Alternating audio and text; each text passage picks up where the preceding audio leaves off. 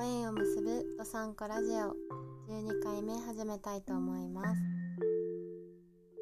いや今日は学校から3時過ぎに帰ってきたんですけど何もしていない。いや何もしていないことはないんですけどこう日常動作を行ってたら10時になっていたというちょっとねほんとねなんかな忙しい中でいろいろ目標を持って毎日過ごしているのに私はこんなにもだって24時間中6時間しか学校にいなくてってことは18時間は自由に使えるのにそれでこう自分がやるべきことをこうやって成長していかないのは本当にこう時間がもったいないなと思いました。はい。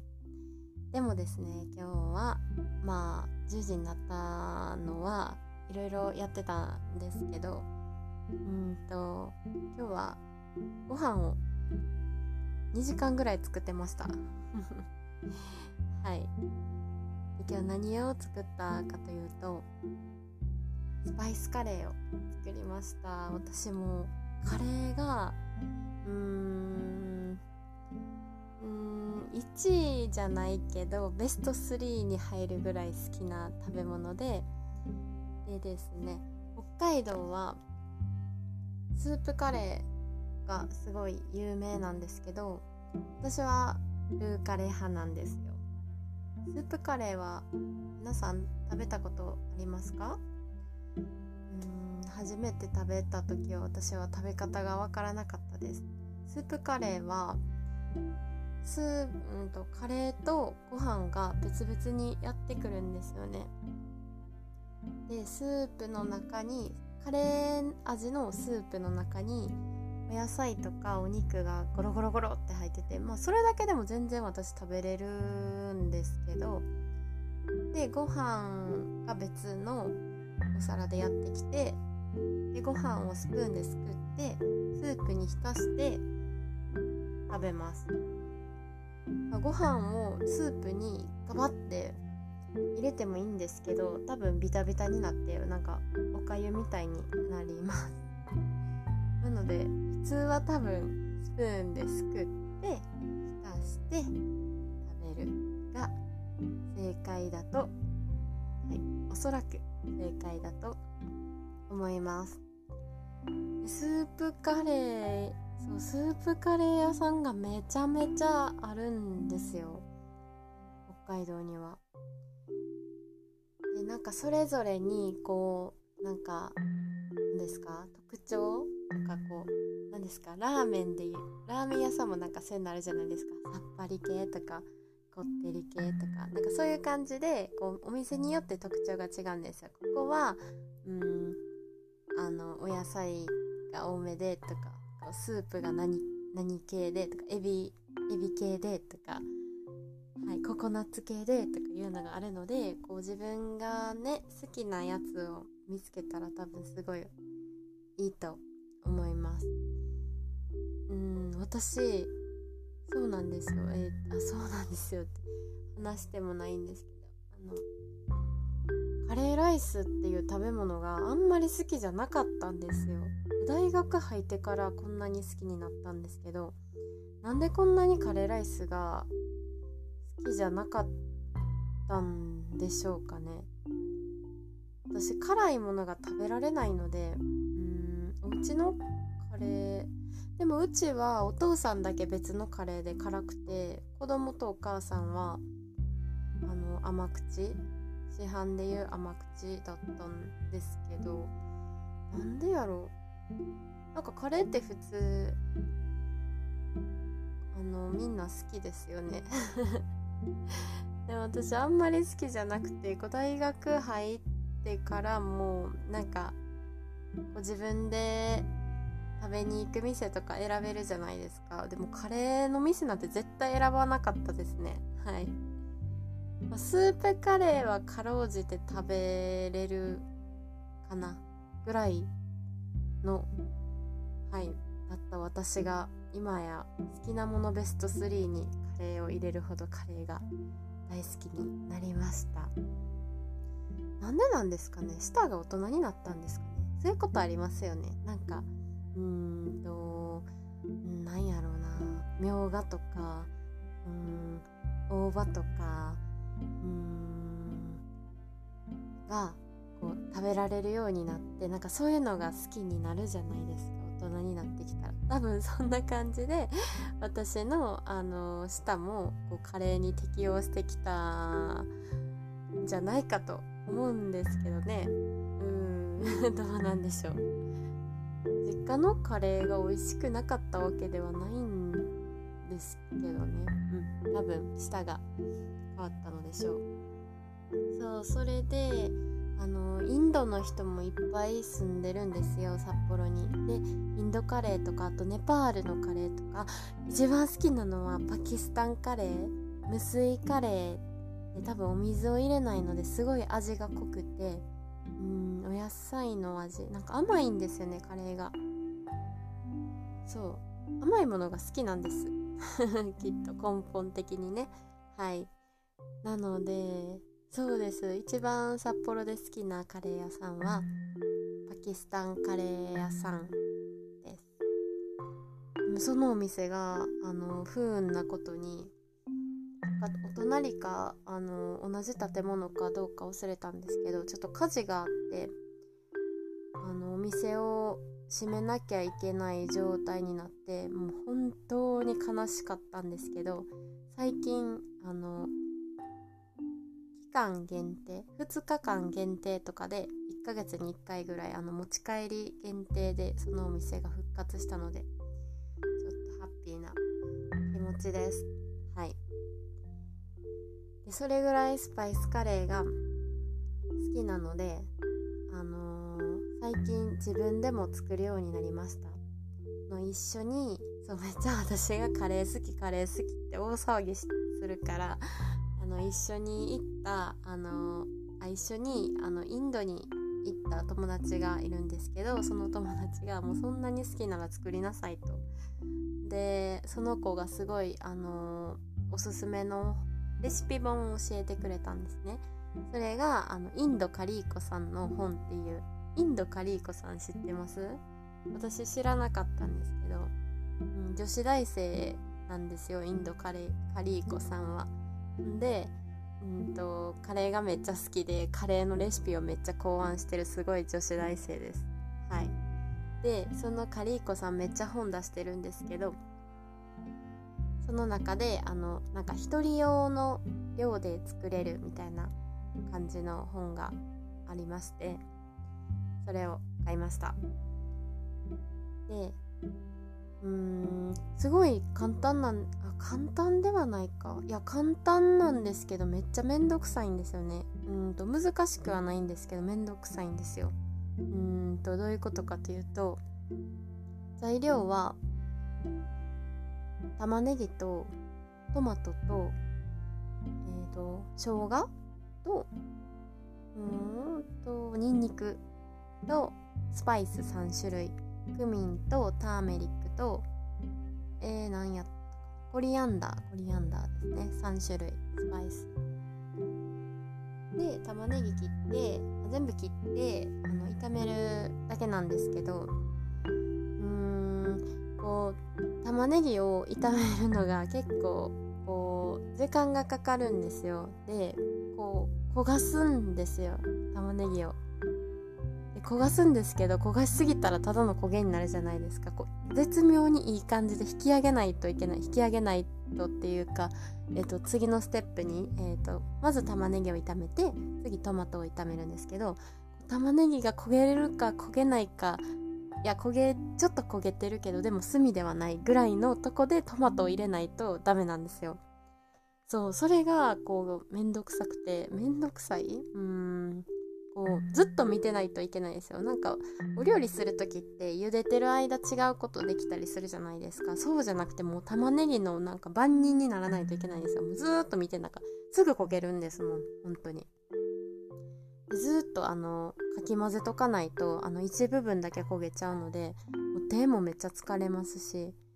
でもうんもう玉ねぎがこうにんにくと生姜とこう合わさって焦げていく匂いもたまらんいい匂いです。はい。それでトマト入れてスパイスはもう私あのよく使うので3種類を調合してあるので カレーマスターなので。そうちなみにそうあの家の隣の隣の隣ぐらいにあのイスラムイスラム系？ん？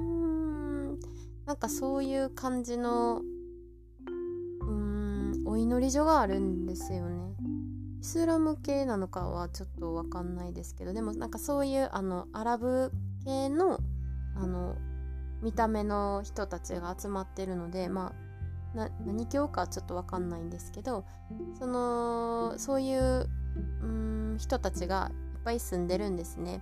でそういう人たちがあのやってるお店がいっぱいあってその中で、えーと、私はそのスパイスを買いました。なのでこうインド人から買った本格的スパイス。まああの普通の神戸屋って書いてたんですけど はい。でも、うん、気分はインド。はい。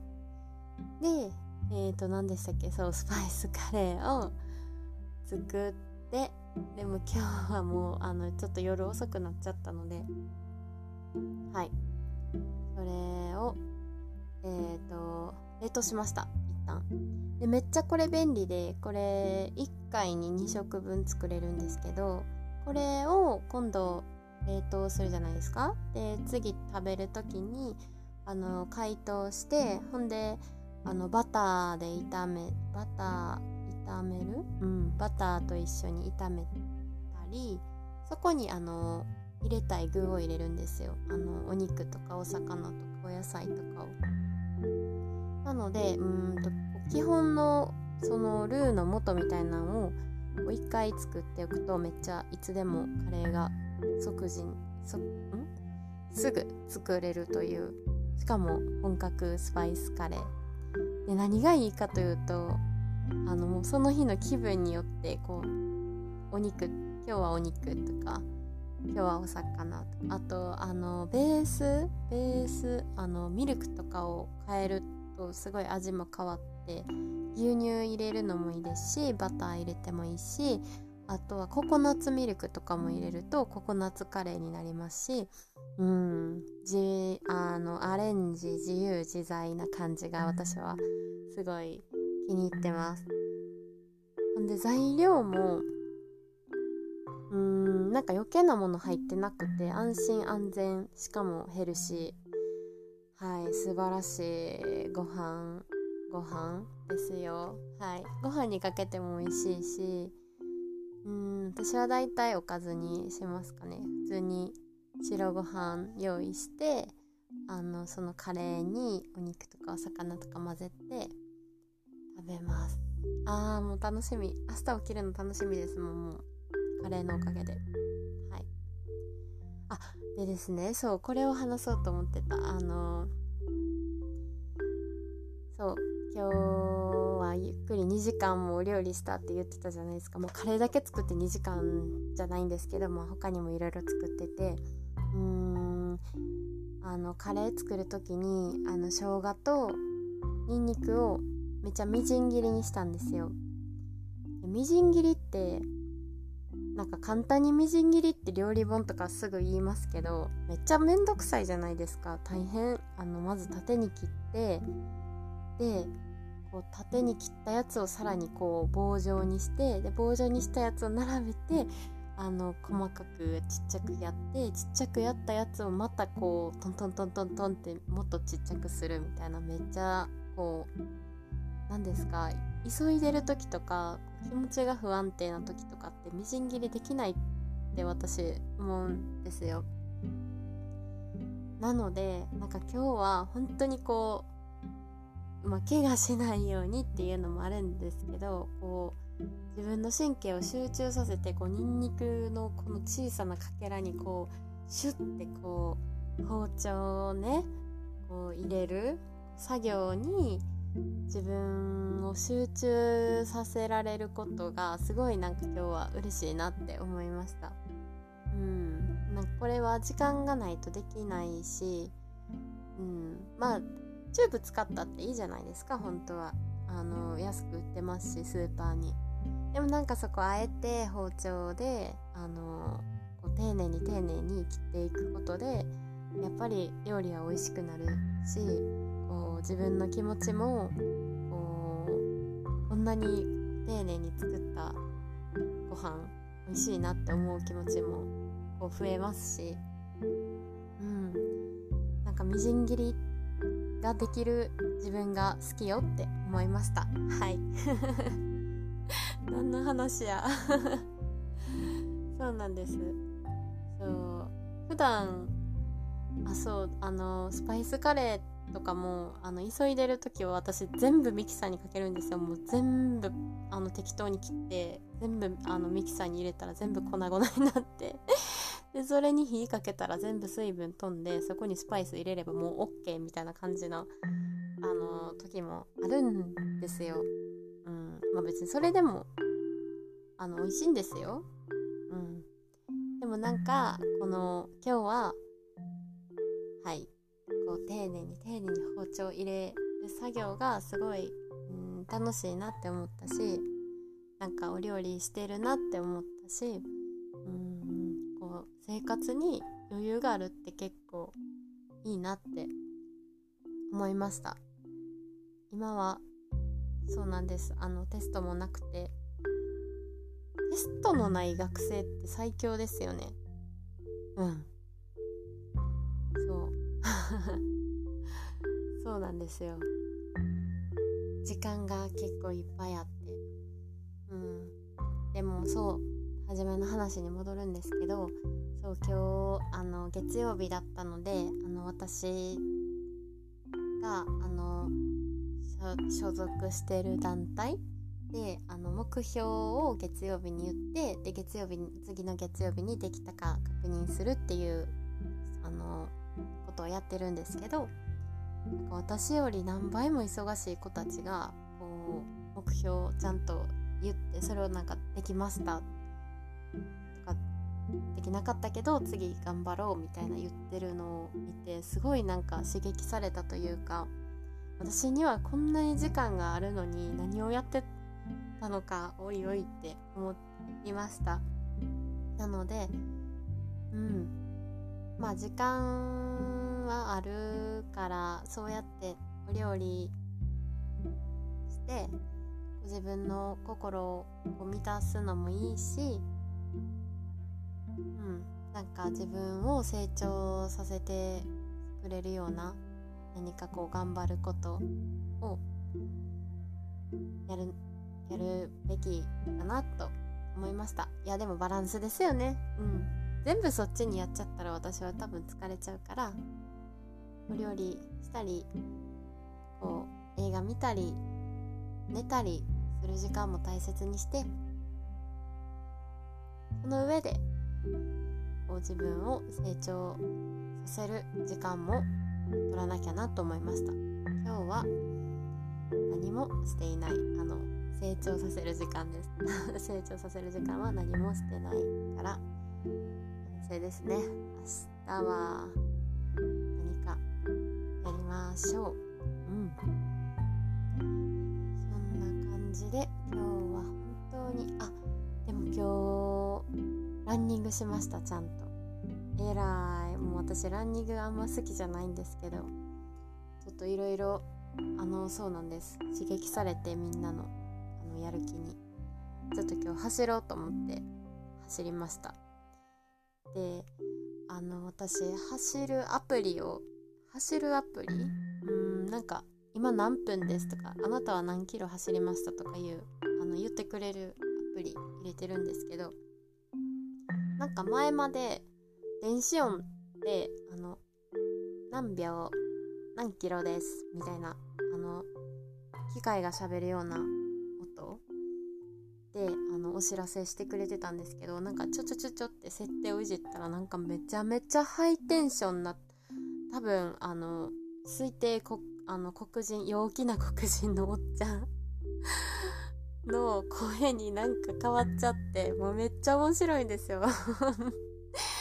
なんかこう例えば1キロ走ったとするじゃないですか。もう1キロメートルみたいななんか。ちょっと真似できないんですけどめっちゃ面白くてちょっとこう聞かせたいですみんなに。でなんかそのおっちゃんがなんか1キロ走るごとに喋ってくれるからなんか頑張れます。はい。超おすすめです。うんとなんていうアプリかな。ランキーパーっていうアプリなんですほんでそうそう。名前がねこうなダニエルとかいや適当に言いますよ。ダニエルジョンとかなんかあの iPhone のあの声変える時みたいにこう人の名前がバーってあるんですよ。だからうーんと名前だけで選んだんですよ私は。そしたらなんかそんなめっちゃ面白いおっちゃんを引き当てたという ラッキーですよね本当に。そうなんです。はい。なのでちょっと雪が降るまでは走るの頑張りたいと思います。雪が降ったらお家で縄跳びをします。そうこないだのアマゾンのセールでめっちゃいいもん買ったんですよ。エアー縄跳び。縄がついてないんですよ。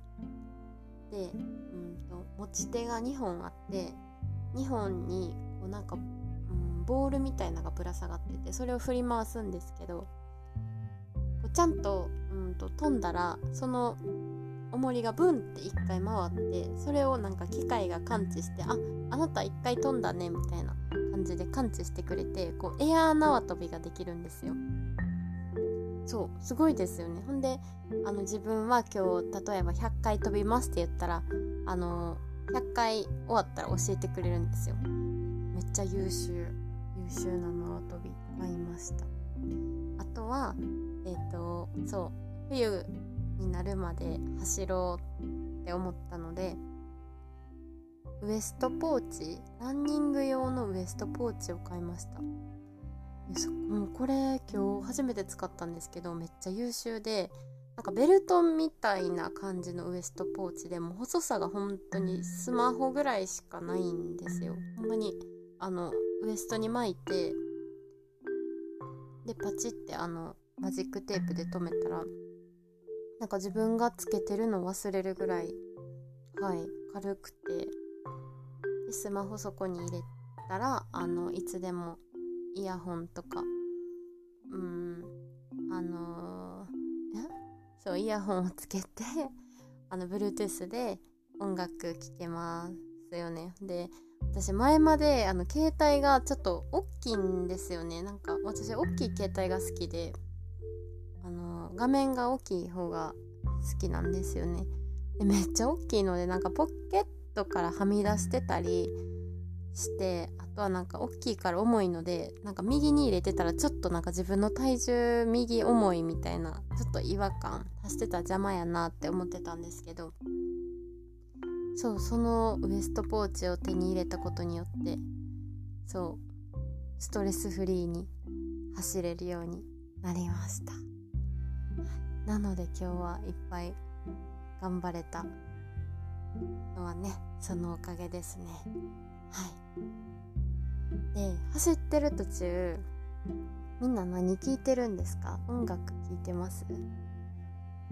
私は日によって違うんですけど今日はあの、韓国のサイサイやったかな？サイ。と YouTube ミュージック PSY 多分サイ。サイって読みます。あの、あれです。昔有名になったカンナムスタイル。あの歌ってるおっちゃんです。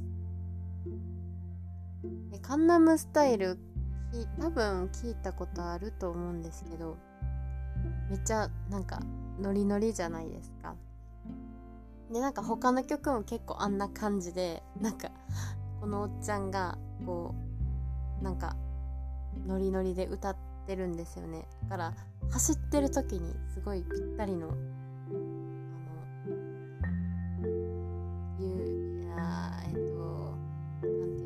曲曲だと思います。めっちゃテンション上がります。あとはうんとあのオリエンタルラジオのあの中田敦彦の YouTube 大学を聞きながらなんか考えながら耳で聞いて考えながら走ってたらいつの間にか目標が終わってたっていうパターンも好きなので YouTube 大学もうん。聞いたりしますね。ああと最近ハマってるのが